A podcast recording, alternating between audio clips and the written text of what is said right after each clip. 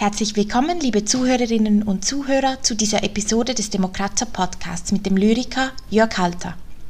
Jörg Halter gehört zu den bekanntesten Schweizer Autoren seiner Generation und war einer der Pioniere der deutschsprachigen Spoken-Word-Bewegung.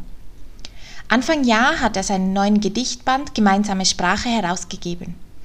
Eine gemeinsame Sprache zu finden, ist gerade in Diskussionen und Debatten über schwierige oder kontroverse Themen zentral und nicht immer einfach. Jörg Halter hat sich in früheren Texten viel mit Demokratie beschäftigt und wird anhand verschiedener Texte in diesem Podcast ein Selbstgespräch über die gefährdete Demokratie führen.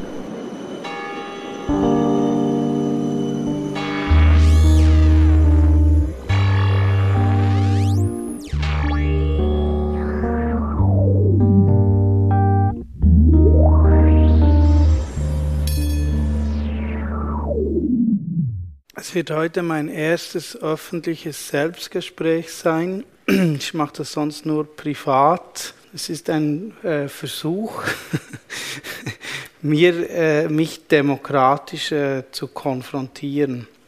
Also ich werde so äh, Ausschnitte aus meinem Werk lesen, sehr unterschiedliche Sachen, die aber alle mehr oder weniger äh, mit dem Thema Demokratie zusammenhängen oder eben respektive mit dem Thema gefährdete Demokratie. Weil eine Demokratie ist ja immer gefährdet. Also die vollkommene Demokratie gibt es nicht.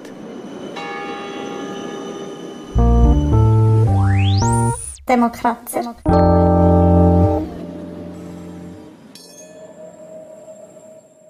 Darauf schon ein Schluck ich habe eigentlich gehofft, dass es Wodka ist. Es ist leider nur Leitungswasser. Es ist eine Enttäuschung. Aber Enttäuschung ist auch ein wichtiges Motiv äh, in meiner Arbeit. Was für eine elegante Überleitung. Man könnte fast meinen, ich hätte das so geprobt. Also zuerst lese ich ähm, aus meinem Roman Erwachen im 21. Jahrhundert. Das äh, wahrscheinlich ein politisches Buch ist, ein Ausschnitt. Ähm, ich muss vielleicht erklären, also die Hauptfigur ist Kaspar in diesem Roman und das ist so ein äh, verlorener Mann, der alleine in seiner Wohnung ist und nicht schlafen kann. Es ist die letzte Nacht in seiner Wohnung, bevor er dann äh, nach Frankreich aufbrechen will, wo er sich einer neuen Gemeinschaft anschließen will. Und in, in dieser Nacht hat er sozusagen so eine Art Trip durch die Gegenwart, also wo er sozusagen mit sämtlichen großen Fragen konfrontiert wird und das aus sehr ähm, teilweise sehr unkonventionellen Perspektiven.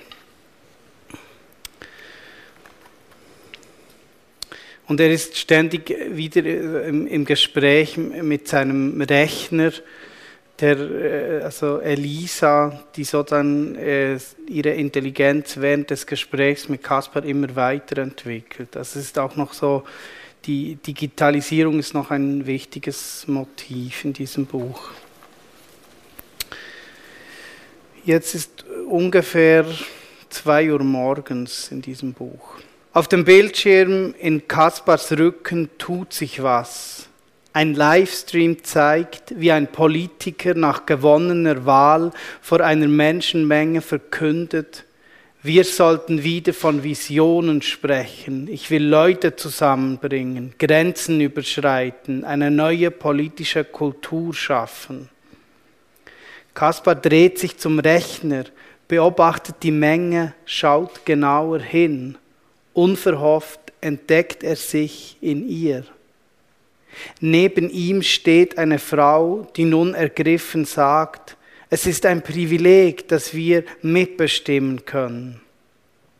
Zwischen ihr und Kaspar nimmt ein Junge seinen Lolli aus dem Mund und entgegnet ihr, entschuldigen Sie, aber es gab und gibt nirgends eine Volksherrschaft, Demokratie ist bloß die attraktive Möglichkeit, so lange über etwas abstimmen zu lassen, bis das gewünschte Resultat dabei rauskommt. Die Frau lächelt und meint sanft, Mach dich mal nicht so wichtig, kleiner Mann. Es sind die da oben, die Debatten führen, indem sie sie künstlich verkomplizieren, nicht ich, gibt der Junge beleidigt zurück. Irritiert wendet sich Kaspar dem Sieger zu, der spricht, sehr geehrte Wählerinnen und Wähler, um es kurz zu machen, Arbeitsplätze, Arbeitsplätze, Arbeitsplätze, Angst, Angst, Angst, Wachstum, Wachstum, Wachstum, danke für Ihr Vertrauen, wir packen es an. Ach, der Ärmste äußert sich die Frau verständnisvoll, ihm sind einfach die Hände gebunden. Sie haben völlig recht, es ist eine Tragödie, grinst der Junge. Die Atomisierung der Gesellschaft in Einzelkämpfer und partikulare Interessengruppen, diese attraktive Entfesselung des Wettbewerbs bedeutet den langfristigen Tod der Demokratie. Die Übertragung der Marktlogik auf alle Lebensbereiche sei mit uns. Bitte schön, Kleiner, jetzt reicht es dann. Ich bin ja auch für Meinungsfreiheit, aber ich bin nicht wegen dir hier, erklärt die Frau verärgert. Der Junge leckt extra langsam an seinem Lolli und doziert ungerührt weiter. Wir haben alle politischen Fragen moralisiert. Wir streiten mehr darüber, wer und wie etwas gesagt wird, als darüber, was gesagt wird. So schläft der Verstand ein. Wir verteufeln den Nationalstaat, bis Nationalisten ihn übernehmen. Dann beginnen wir zu weinen wie ein kleines. Du bist intolerant, schimpft die Frau. Aufgebracht antwortet der Junge jetzt, intolerant? Ha, die Toleranz hat sich erschöpft. Wir wissen ja weder, wer wir sind, noch was wir wollen, und doch möchten wir Brücken zu anderen Nationen bauen. Nun gut, sag mir zuerst mal, was Gerechtigkeit für dich ist, fragt sie leicht gehässig. Gerechtigkeit für mich, kichert er. Ich sage nur, Demokratie ist selbst Gerechtigkeit für alle. Sie stutzt, fragt nun besorgt, geht's dir vielleicht nicht gut? Der Junge setzt sich demonstrativ auf den Boden, beginnt zu weinen. Die Frau wird unsicher und versucht ihn zu trösten. Er schluckt. Wenn der da vorne ehrlich wäre, würde er sagen, wir möchten sie nicht länger um ihre Zukunft betrügen, sei sie noch so düster. Schon gut, Kleiner, schon gut, es ist nicht deine Schuld. Versucht sie ihn zu beruhigen und streichelt ihn über den Kopf. Geschwächt redet er weiter. Manche Dinge ändern sie sich über Nacht. Als nächstes werden sie aus Spargründen sicher die Gewaltenteilung fusionieren. Mit feuchten Augen blickt er sie an. Glaubst du, wir müssen nie mehr kämpfen? Glaubst du wirklich, es wird bei uns keine Kriege mehr geben? Er fasst sich wieder ein wenig, lutscht an seinem Lolli. Die Frau schaut den Jungen gutmütig an. Wahrscheinlich hast du einfach etwas Fieber, kleiner Mann. Derweil spricht der Sieger auf der Bühne begeistert weiter. Politik ist ein großes Abenteuer. Der Junge zieht eine Schnute. Was der heute sagt, erklärt er morgen zu dem, was er nicht gesagt hat und übermorgen als das, was er gesagt, aber anders gemeint hat, dann die Frau schiebt dem Jungen den Lolli in den Mund und erkundigt sich, wo ist eigentlich deine Mutter? Arbeitet und dein Vater verschwunden. Das tut mir leid. E-Voting ist eine Riesenchance, verkündet der Sieger. In diesem Moment bemerkt der junge Kaspar, steht auf, fragt, darf ich, nimmt ein Flugblatt aus seinem Turnbeutel und liest, ohne eine Antwort abzuwarten, vor. Das Internet ist ein Netz ohne Maschen. Auf jeder Ebene ist die elektronische Stimmabgabe angreifbar. Von den Manipulationen an der Software kriegen wir nichts mit. Aber keine Sorge, die sind im Nachhinein auch nicht mehr nachweisbar. Also sind sie nicht geschehen. Manipulierte Wahlergebnisse und keiner hat's gemerkt. Das ist gelebte Postdemokratie. Kleiner, belästige nicht diesen netten Herrn, weist die Frau den Jungen zurecht, und gib mir auf der Stelle die Nummer deiner Mama. Ich werde sie anrufen und ihr sagen, sie soll dich abholen. Vielleicht hat sie ja nur vergessen, dir deine Medikamente zu geben. Ich und sie, das ist ein Vertrauensbildungsprozess, beschwört derweil der Sieger die Menge mit erhobenen Händen. Bei uns haben alle Platz, Globalisierungsgewinner ebenso wie Globalisierungsverlierer, zusammen sind wir stark. Genau, lacht der Junge. Die einen führen den Laden, die anderen liefern Stimmen ab. Wir werden einen Weg aus der Krise finden. Reformen bringt der Politiker seine scharfe Strategie auf den Punkt und macht eine kurze Sprechpause. Verhaltener Applaus. Im selbstverständlichen Verdrängen des Schreckens liegt bekanntlich das andauernde Glück, philosophiert der Junge und reicht der Frau nebenbei einen Zettel, auf dem eine Nummer steht. Auf unsere Verfassung können wir stolz sein, strahlt der Sieger. Tss. Als ob das Funktionieren einer Demokratie bedeuten würde, was ist das eigentlich für ein Clown? fragt der Junge eingeschnappt. Als die Frau die Nummer seiner Mutter eintippen will, schreit er plötzlich los. Hätte die Erde eine Wahl, wofür würde sie sich zuerst entscheiden? Für die Abschaffung der Menschheit. Die Menge wendet sich nun dem Jungen zu. Was Freiheit bedeutet, lernen wir jetzt erst, da sie vorüber ist. Wenn das nicht Hoffnung macht, brüllt der Junge durchdringend heraus. Tosender Applaus, Jubelschreie, plötzlich Totenstille.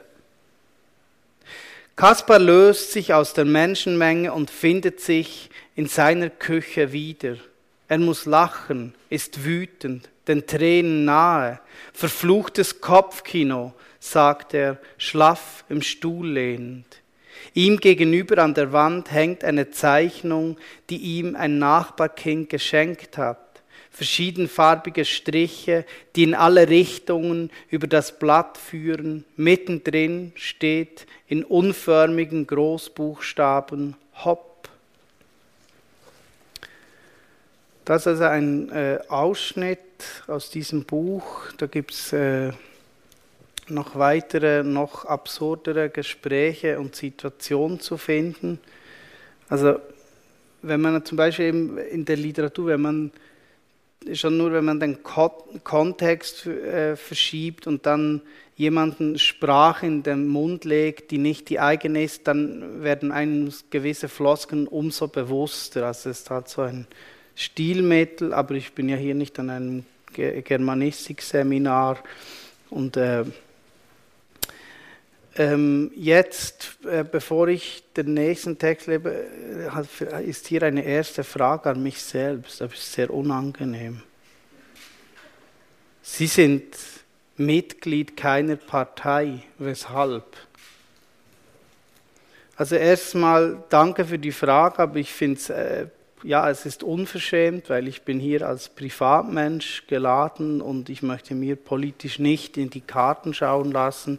Ich möchte schön neutral bleiben, wie die Schweiz, also krankhaft neutral und mich zu nichts positionieren, außer ab und zu ein äh, Facebook-Profilbild wechseln und mir dann dabei einbilden, ich hätte einen wichtigen Beitrag zum äh, Demokratieprozess in diesem Land geleistet, dank äh, Mark Zuckerberg.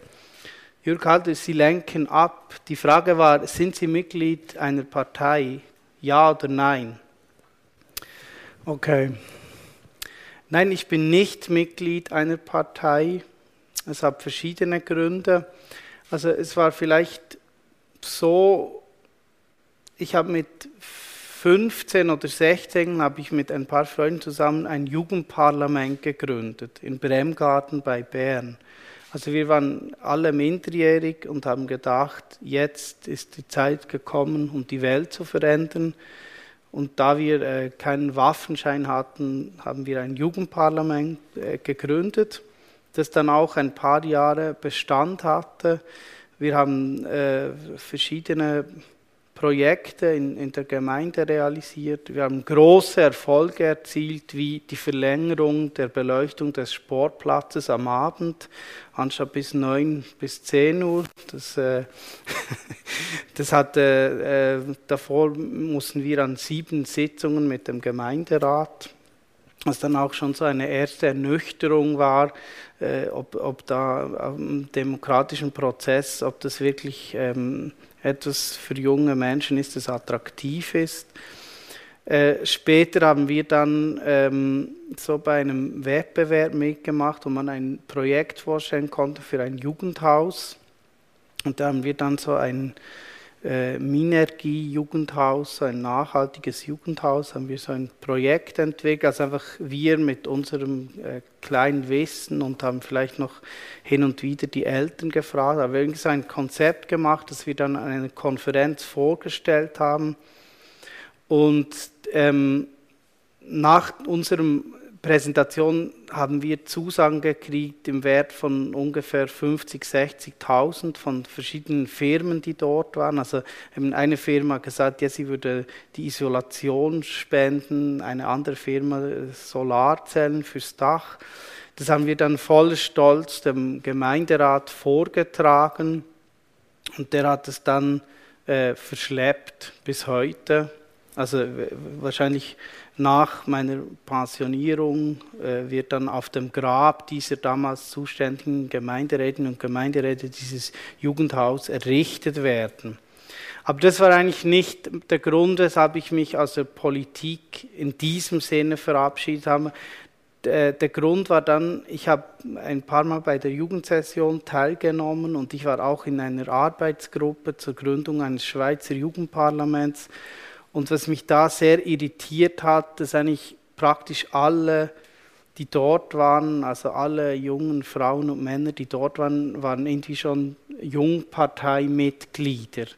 Und ich fühlte mich da schon so fremd und ausgegrenzt, weil ich, ich habe immer gedacht, also sozusagen Jüngere, die müssen, die müssen selbst was schaffen, die können nicht in bestehenden äh, Strukturen einfach äh, mitgehen aber und ich habe dann einfach gemerkt, dass das nicht ein Weg für mich ist, weil wenn ich, wenn ich in einer Partei wäre, ich könnte nicht schweigen, wenn ich Widersprüche in dieser Partei erkennen würde, die zum Beispiel meinen Werten widerlaufen. Und dann müsste ich einfach dazu, also ich müsste natürlich nicht äh, schweigen, aber das Problem ist, wenn man innerhalb einer Partei Karriere machen will, muss man mehr oder weniger auf Parteilinie sein, das ist ja logisch. Und, und, ähm, und da habe ich einfach gemerkt, das, das kann und das will ich nicht. Ähm, ich, ich, ich will mich anders politisch einbringen, eben indem ich ähm,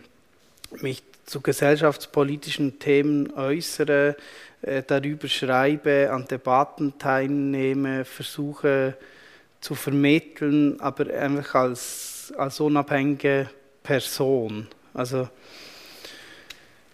und vielleicht ist es auch einfach auch so, dass es für mich keine Partei gibt, die mich genug, in der ich mich genug weiter repräsentiert sehe oder fühle. Es gibt natürlich äh, Parteien, denen ich näher bin als anderen, und, ähm, aber trotzdem diese Grundstruktur einer Partei, das entspricht mir nicht. Ich sehe mich eher als äh, Störfaktor und als Störfaktor kann man freier walten, wenn man nicht äh, abhängig ist von einer Partei. Das ist eine halb elegante Überleitung zu einem Text, der etwas ganz anderes ist, nämlich sehr äh, real, äh, konkret, politisch. Ähm, in, in den sogenannten äh, sozialen Medien äußere ich mich äh, auch politisch hin und wieder. Und je nachdem, wie ich mich dann äußere, äh, komme ich dann Zuschriften mit, du bist bezahlt von der CIA, du bist äh, bezahlt von BAG, wie auch immer. Und ähm, also ein, ich lese nur einen kleinen Ausschnitt, da hatte ich die Idee, der SVP zu helfen, weil sie tat mir sehr leid. Und da ich, äh, wollte ich der SVP neue ähm, Wahlslogans vorschlagen. Ich glaube, den Brief habe ich ungefähr vor sechs Jahren geschrieben. Ich lese nur einen äh, kurzen Ausschnitt vor und erzähle dann kurz, was danach passiert ist. Du bist der rechtspopulistische, Demokratie zersetzende Skandal, an den man sich über die Jahre gewöhnt hat. Deshalb bist du umso gefährlicher für den sozialen Frieden in unserem Land. Du bist nicht konservativ, willst nicht erhalten, du bist destruktiv, willst zerstören, was nicht deines ist. Das Einzige, in dem du wirklich gut bist, ist Ängste zu schüren und diese folglich gewissenlos zu bewirtschaften. Du bist, eine du bist ein Angstbewirtschaftungskonzern. Erfolgreich verkaufst du Selbstgerechtigkeit und Feigheit als Wehrhaftigkeit. Wann hast du zuletzt an dir gezweifelt? Es kann nur wieder und wieder gesagt werden, du betreibst in erster Linie eine Politik für eine reiche Superelite auf Kosten der Schwachen, immer mehr für immer weniger. Du glaubst noch immer ans Bankgeheimnis, setzt setzt sich weiter für die Lockerung von Waffenexporten ein, schützt Diktatoren, verachtest gleichzeitig Menschen, die vor diesen flüchten, kniest vor steueroptimierenden reichen Ausländern und vor allem du betreibst eine Politik, die der Minderheit deiner eigenen Wählerinnen und Wähler, äh, der Mehrheit deiner eigenen Wählerinnen und Wähler schadet. Verachtung ist dein Leitstern. Was ist nur los mit dir? Mir kannst du es ja sagen. An was fehlt es dir? Liebe? Und dann äh, erkläre ich dann, weshalb ich eben aus Nächstenliebe äh, der SVP ein paar Slogans für den kommenden Abstimmungskampf schenken will. Und da habe ich dann auch konkret ähm, Vorschläge gemacht. Ich lese da nur drei vor. Machen Sie sich keinen Kopf, wählen Sie SVP. Belügen Sie sich nicht selbst, wir übernehmen das, wählen Sie SVP. Sie haben keine Angst, wählen Sie SVP, wir lernen Sie das Fürchten. Das hat dann ziemlich äh, Wind gemacht in den sozialen Medien, die ja aber eigentlich windfrei sind. Ich möchte jetzt diese zwei Wählerinnen verabschieden. Das ist eben das Schöne, äh, wenn man sich konkret äußert, dann äh, passiert auch Bewegung im Raum. Ähm, ja, die Wahrheit tut weh. Und ich glaube, äh, vieles von dem, was ich damals über die SVP schrieb, ist immer noch aktuell, leider. Auf jeden Fall, ähm, das gab dann ziemlich Wind und, und, und ähm, Zuschriften äh, und äh, die üblichen Kommentare, äh, persönliche Angriffe, Beleidigungen, Drohungen und so weiter, die ich schon mir natürlich gewohnt war aus meinem äh, Leben als Rapper früher. Da war ich auch ein Problem. Ich bin immer ein Problem. Ich bin gerne ein Problem. Ähm, das Gute war, ich habe dann, oder das Beste, was daraus geschehen ist, ich habe dann jemanden, das war so ein SVP-Politiker aus Baden, der hat auch eben kommentiert diesen offenen Brief und aber der war irgendwie, der war anständig und, und irgendwie, also der war interessiert an einem Dialog. Und dem habe ich dann gesagt, ja, wir können uns treffen auf ein Bier, weil äh, so Diskussionen in den sozialen Medien führen meistens nicht sehr weit. Und er hat mir dann gesagt, ja, er komme nach Bern, aber nicht in die Reitschule. wobei ich ja nichts von der Reitschule erwähnt habe, aber wenn man nach Bern kommt und äh, ja, egal, wir haben uns dann im Bahnhofsbüffe getroffen und wir haben eine Stunde zusammen gesprochen und das war wirklich ein gutes Gespräch. Es ist nicht so, dass wir uns irgendwie einig wurden über irgendetwas, also, aber wir haben gemerkt, dass wir ähnliche Probleme sehen, aber halt eine ganz andere Vorstellung davon haben, wie diese zu lösen sind. Aber das, das führt eigentlich schon mal so dazu, dass man, dass, wir, dass man festgestellt hat, dass man nicht in verschiedenen Welten lebt, sondern wir leben in der gleichen Welt und haben ähnliche Probleme ausgemacht, aber eben sehen andere Mittel, wie, wie man die lösen kann. Und das war für mich eigentlich ein, ein wichtiges Erlebnis, weil so, so etwas ist in den sozialen Medien nicht möglich. Da, da kriegt man Zuspruch von Gleichdenkenden und totale Ablehnung von Andersdenken. Also es führt nirgends hin. Es ist auch ein e, extrem äh, ein Ort von Narzissmus und Selbstgefälligkeit. Und ich bin ja präsent darin. ich möchte mich da nicht ausnehmen und ähm, was dann äh, passieren kann, wenn man, äh, wenn man dann sozusagen äh, die eigene Bubble kritisiert, das erzähle ich dann nachher noch. Jetzt ein, ein Sprung, ich lese jetzt ein Gedicht aus dem neuen Gedichtband, der eigentlich sozusagen inspiriert von einer politischen Abstimmung, nämlich über die Versicherungsspione, ist, ist dieser äh, Text entstanden. Also es ist, äh, es gibt viele Texte und Gedichte, da kann ich jetzt nicht erklären, ja das und das war der Grund. Das sind ja oft verschiedene Motive, aber das war jetzt so ein, ein konkreter Grund. Und dann habe ich eine Rede geschrieben als Versicherungsspion. Rede eines Versicherungsspions. Hey, du siehst mich nicht, sitze dir im Nacken. Drehst du dich nach mir um, bin ich verschwunden, doch noch immer hier. Ich entfliehe dir, du mir nicht. Keine Sorge, das ist kein Gedicht, will nichts von dir. Beobachte nur, was du so treibst, alles gut. Weiß ja, was du tust. Ansonsten erzähl ich's dir gerne. Stets zeigt mir ein Sender deinen Standort an, will nur das Beste für dich. Kann das denn falsch sein? Auf Fotos und gefilmt siehst du übrigens toll aus. Ebenso beeindruckt mich deine Stimme.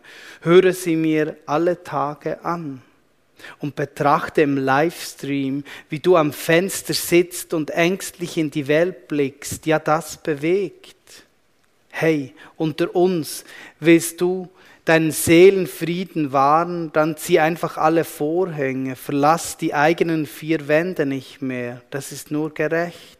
Nein, vor deinem Schlafzimmerfenster, das ist keine Drohne, das bildest du dir nur ein. Nein, sie blickt dir nicht ins Gesicht, gerne darfst du so nackt dort stehen bleiben. Nein, ich bespitze dich nicht auf Vorrat. Wir misstrauen allen gleichberechtigt.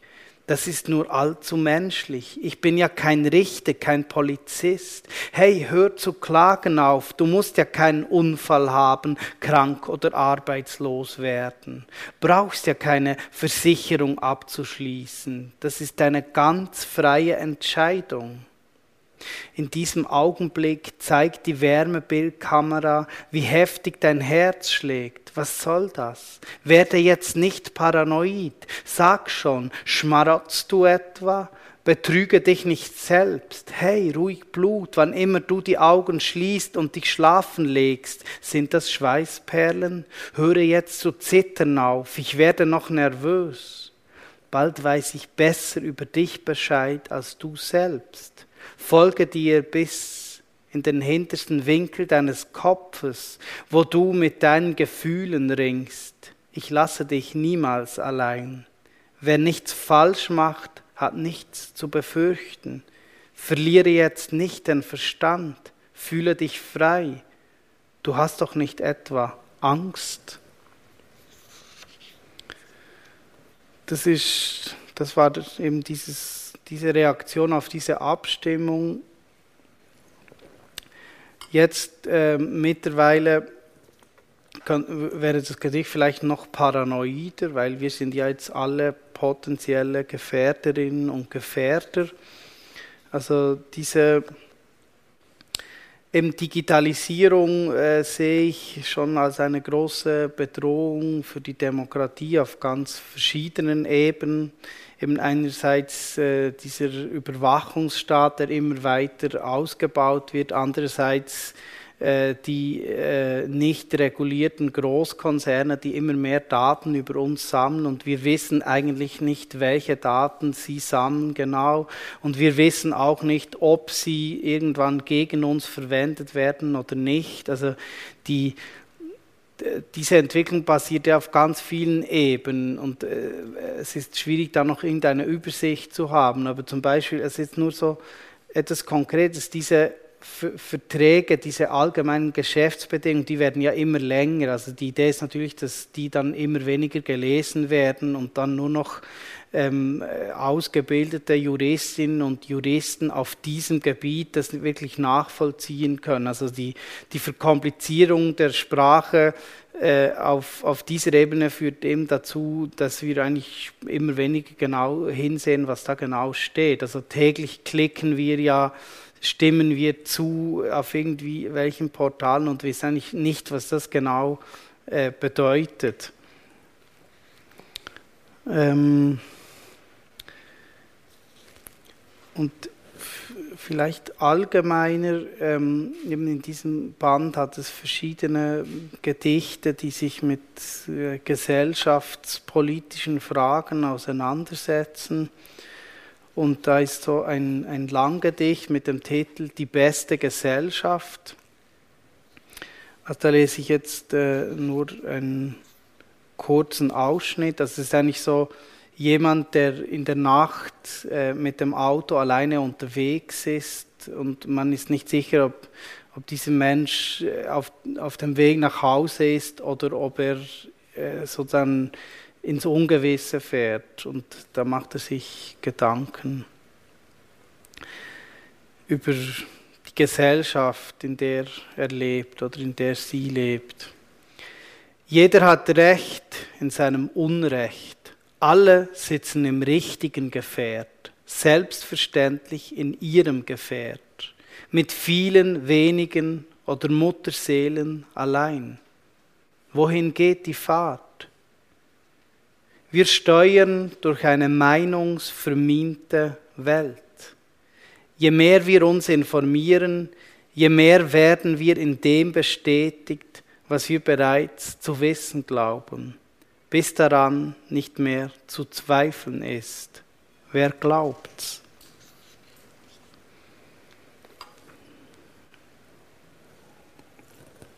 Schau ich mal, was ich da noch für Fragen habe. Woran krankt die Demokratie in der Schweiz? Da habe ich schon so ein paar Sachen erwähnt. Da kommt dann noch mehr. Müssen Künstler politisch sein? Danke für diese Frage, Jörg Halter. Ähm, ich finde äh, die sehr äh, suggestiv. Also, sie, also es ist eigentlich fast ein Vorwurf, diese Frage. Ich finde, nein, Künstler müssen natürlich nicht politisch sein, aber ähm, egal, ob man politisch sein will oder nicht, man ist politisch, auch indem man sich nichts äußert und nichts sagt, ist man politisch. Alleine durch die Orte, wo man auftritt, den, mit den Medien, die man spricht, wird man politisch, weil das ist immer ein Bekenntnis.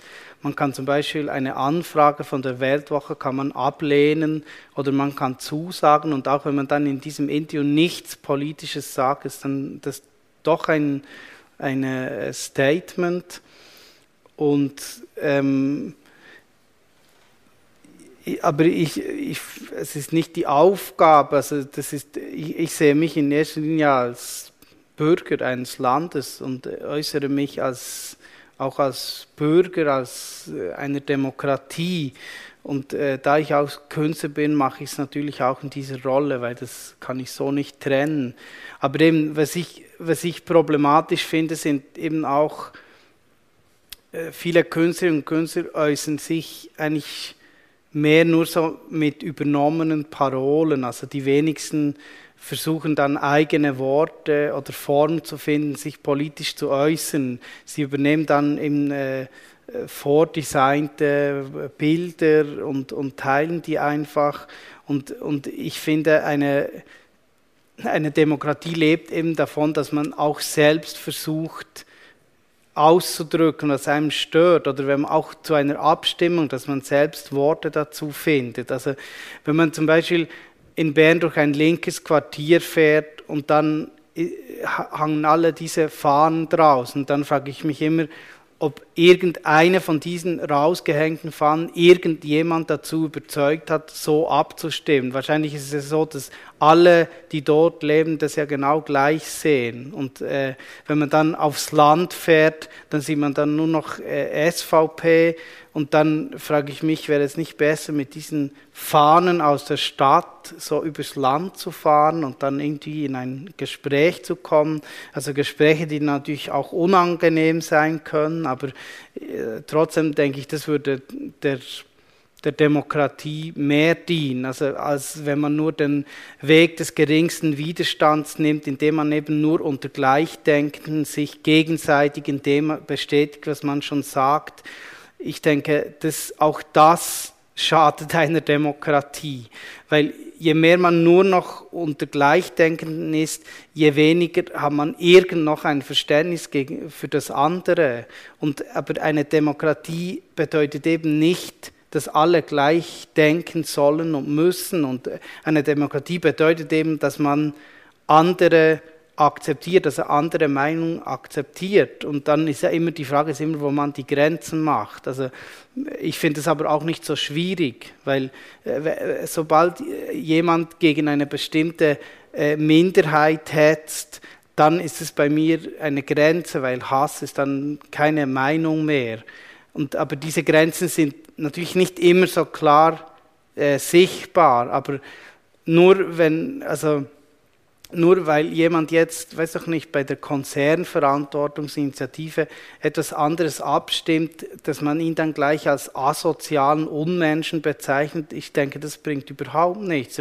Ich finde, das Erste ist, dass man versucht zu verstehen, weshalb jemand so abstimmt, wie er abstimmt. Also zuerst mal herauszufinden, ob der Person bewusst ist, dass was über was und wie sie abstimmt. Das ist und, äh, und äh, dort, ja, es braucht halt Geduld. Und, und, ähm, aber das, ich glaube, auf einer persönlichen Ebene können sich solche Gespräche immer wieder lohnen. Das ist eben nicht Diskurse, die man in sozialen Medien führen sollte, weil eben dort kann man unter Gleichdenken kann man sprechen und sonst ist es einfach destruktiv.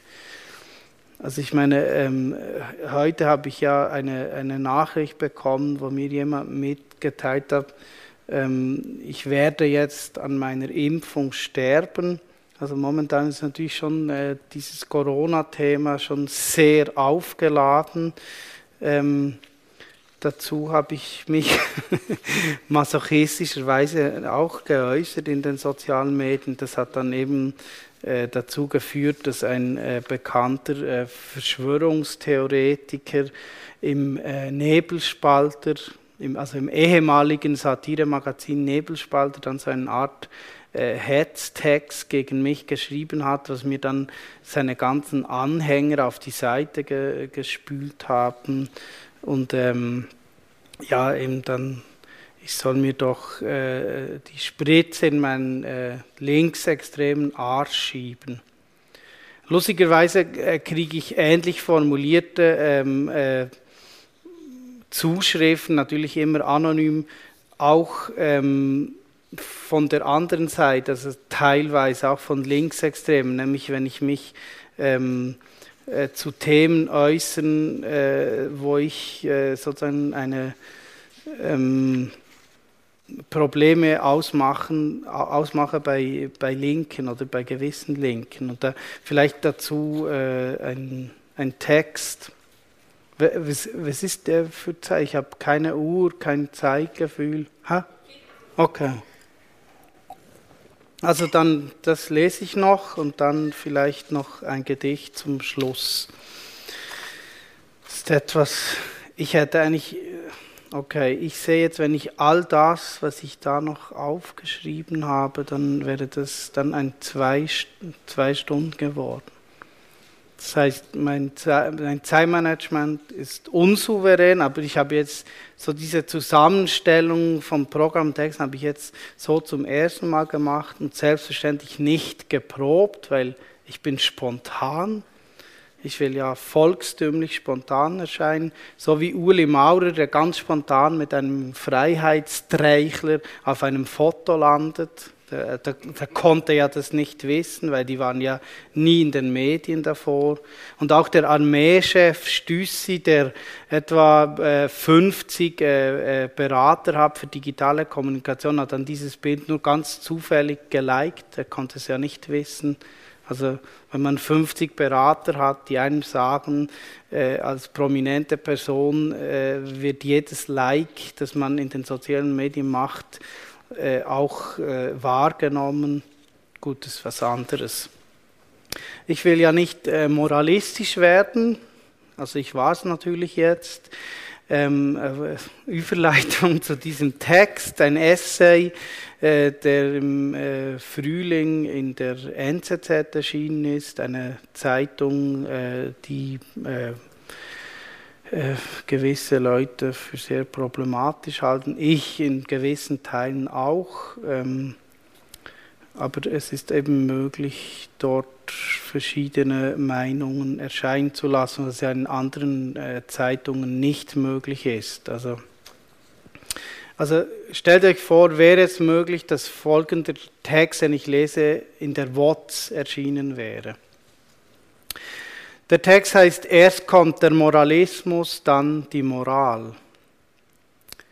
Eine schwarze muslimische Freundin, die hier lebt und arbeitet, hat mir letzten Sommer erzählt, wie ihr weiße Mittelstands-Antirassismus-Aktivistinnen, die sich selbst als woke, links und feministisch bezeichnen, erklärten, wie sie über Rassismus in der Schweiz zu reden und denken hätte.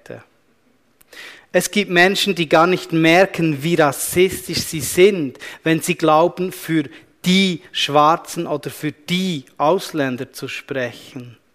Diese Form des bevormundenden, positiven Rassismus, akademisch linksidentitärer Prägung, sollte aber genauso wie der rechtsidentitäre Rassismus kritisiert werden. Identitäres Denken, egal ob linker, liberaler oder rechter Prägung, heißt eben grundsätzlich zuerst nicht vom Individuum auszugehen, sondern von positiven oder negativen Herkunfts-, Religions- und Geschlechtervorurteilen. Überhaupt sollte man immer aufhorchen, wenn jemand ich mit wir verwechselt und selbstgerecht vorgibt, für eine ganze Gruppe von Menschen zu sprechen. So gibt es nicht nur das Fachidiotentum, es gibt auch das Aktivismus-Idiotentum. Aktivistinnen und Aktivisten, die sich über all jene empören, die über ein bestimmtes Thema nicht genauso empört sind wie sie selbst. Diese herablassende Haltung vertreibt oft gerade diejenigen, die eigentlich offen für ein Gespräch auf Augenhöhe wären. Zurück bleiben so nur linientreue Bekehrte. Je mehr man von einem klar definierten, keine Abweichung duldenden Bubble lebt, sei diese nun linker, rechter, liberaler oder queerer Art, desto mehr hat man Angst, Widersprüche, die einem innerhalb der Bubble plötzlich auffallen, zu benennen. Das führt zu Komplexitätsverdrängung, bubble-spezifischer Gefallsucht, dann Selbstzensur und schlussendlich zu einem doppelmoral durchdrungenen Freund- und Feinddenken. Die Moral von der Geschichte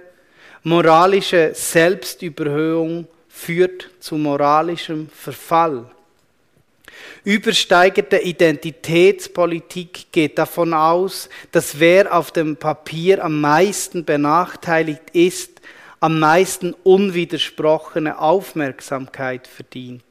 Identität als das schlagende Argument, wobei die Klassenfrage gerne ausgeblendet wird.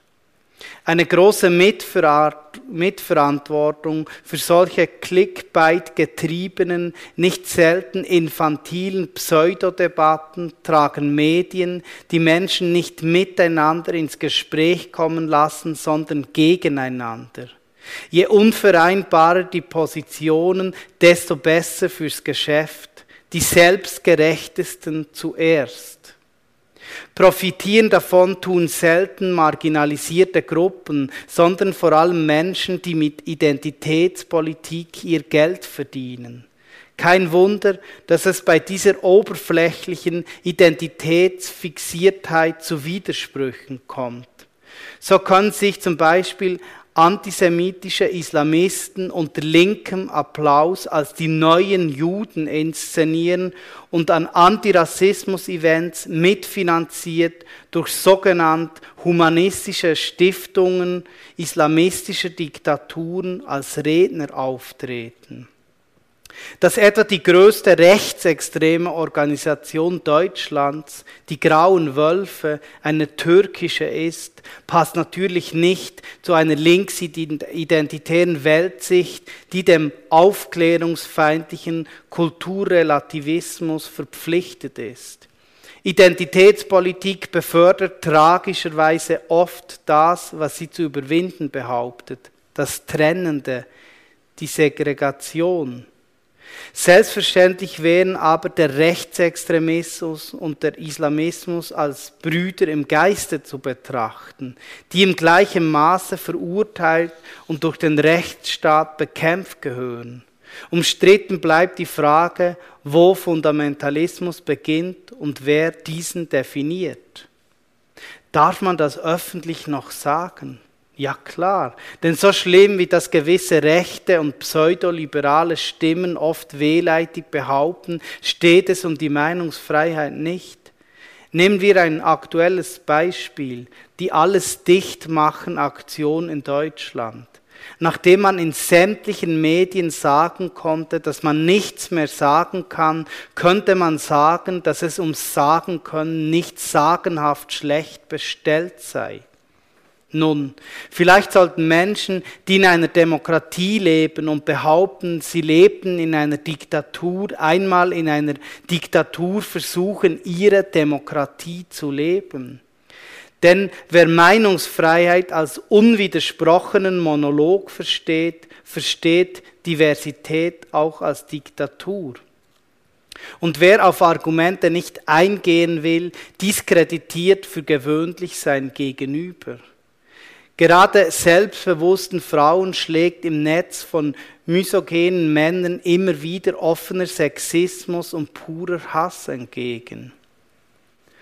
Die schlimmste Form von Cancel Culture bleibt aber der ideologisch motivierte Mord, die zahlreichen Toten durch Rechtsextremisten und noch zahlreicher durch Islamisten in Europa der letzten Jahre zeugen davon. Je mehr man sich mit seinen Äußerungen ausschließlich nach dem Applaus einer einzigen bestimmten Gruppe richtet, desto unfreier wird man im Denken, Handeln und Fühlen. In Wirklichkeit haben wir aber alle vielschichtige, in Teilen beständige, in Teilen sich wandelnde Identitäten. Und so träume ich von einer Welt ohne Rassismus, ohne sexueller, ideologischer und religiöser Diskriminierung, von einer Welt, in der niemand in die Schranken gewiesen wird. Und zum Schluss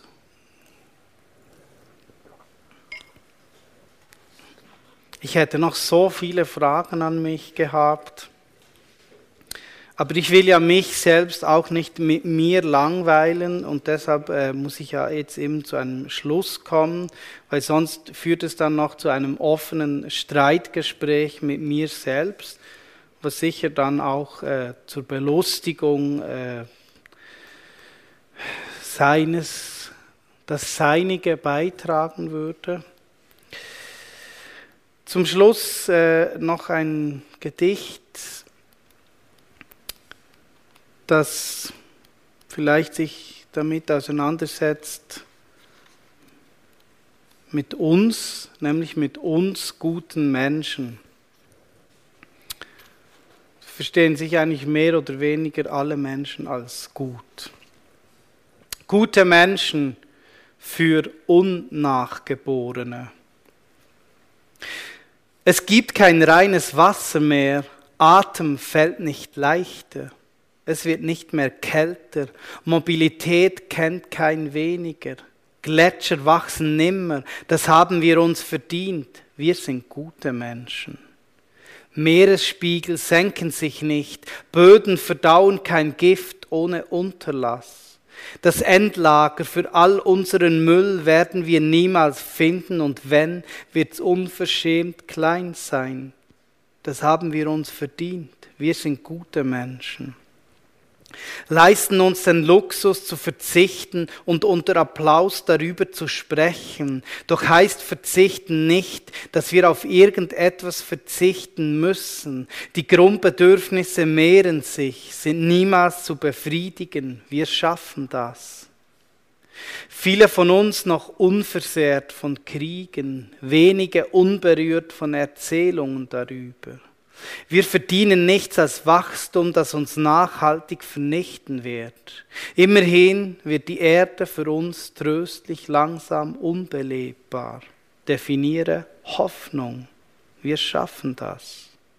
Können bis zuletzt vom Glauben zerren, dass wir etwas hätten dagegen tun können. Selbstbestimmt leben und sterben, selbstbestimmt tot sein. Wer es glaubt, wird selig.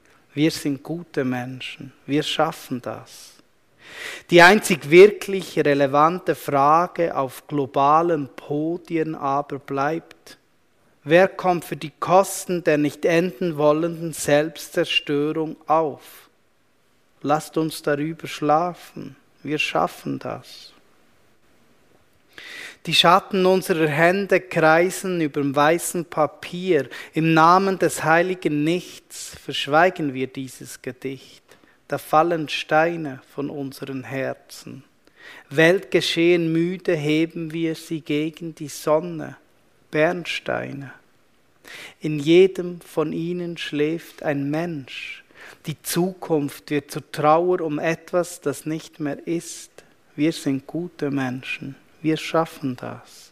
Überlassen unser Haus nicht kampflos den Ratten, die zuerst wir selber sind. Lasst uns jetzt der Blumen gedenken, die nach uns blühen werden, den neuen Blumen, die wir nicht mehr sehen, nicht mehr riechen können. Lasst uns der Welt nach uns gedenken, die uns zu Füßen liegen wird, wie keine davor. Merci schön.